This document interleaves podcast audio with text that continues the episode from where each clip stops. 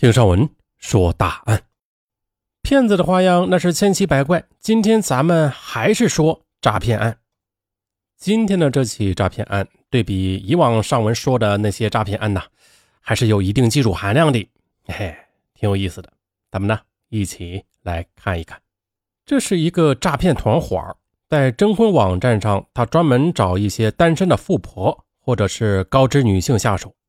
他们凭借准确把握离异女性渴望家庭幸福的心理，巧舌如簧的甜言蜜语和精心设置的连环骗局，那是一次次得手，先后诈骗北京、江苏等地多名单身富婆近百万元。令人惊奇的是啊，这些情感骗子均是二十岁出头的无业游民，绝大部分只有初中文化水平，并且他们甚至同被害人素未谋面。五十岁的张小云是江苏省苏州市的一名大学老师。尽管事业蒸蒸日上，但因为张小云性格要强，在日常生活中，她渐渐迷失了自己的婚姻。两千年，四十一岁的张小云与丈夫黯然分手。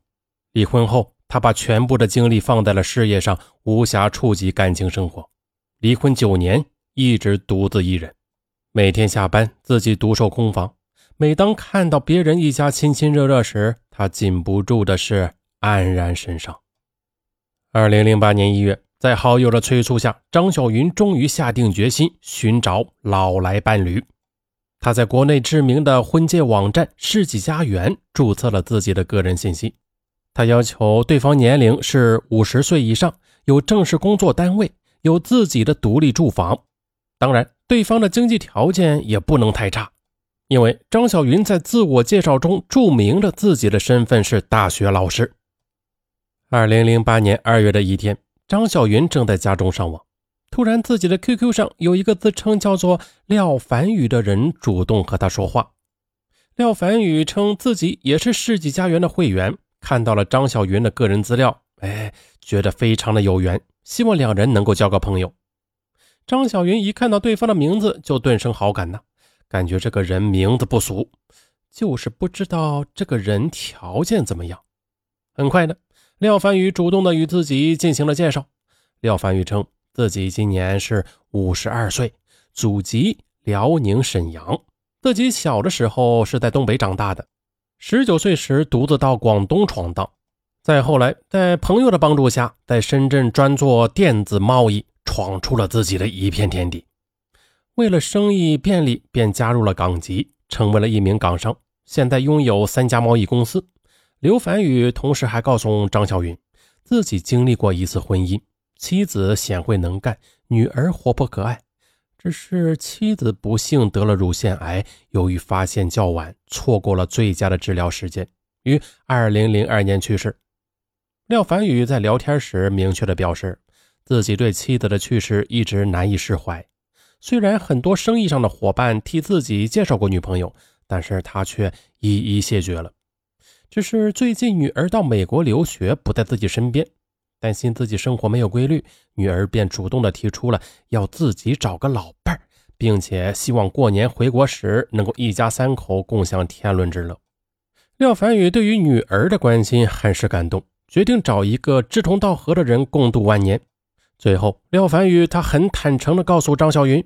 虽然自己事业有成，但是啊，没有上过大学，希望能够找一个大学老师来圆自己的梦想。而张小云正是自己的意中人。张小云见到廖凡宇的自我介绍，不禁心头一动啊，真是踏破铁鞋无觅处啊，得来全不费工夫。这个廖凡宇不也正是自己要找的意中人吗？他学历虽然不高。但是能从穷小子一跃成为香港富商，这就说明他有能力啊，有魄力，也勤劳能干。他妻子去世六年了，一直未娶，独自抚养女儿，说明有情有义。嗯，可以托付终身。想到这里，张小云的脸上也出现了久违的笑容。就这样。在网上聊了几次之后，廖凡宇就提出自己打字太慢了，跟不上张小云的速度，希望能够电话聊天。张小云便将自己的手机号码告诉了廖凡宇。自此之后啊，廖凡宇每天一个电话，对张小云那是嘘寒问暖，耐心的陪他聊天。张小云很享受这样的生活啊，每天晚上九点，自己的电话铃声就会准时的响起。两人聊工作，聊生活，聊对未来生活的憧憬。偶尔廖凡宇晚上没有打来电话，张小云就会很心急。而此时他总是会发来短信，告诉张小云自己正在陪客户应酬呢，实在是脱不开身，并且希望他能够谅解。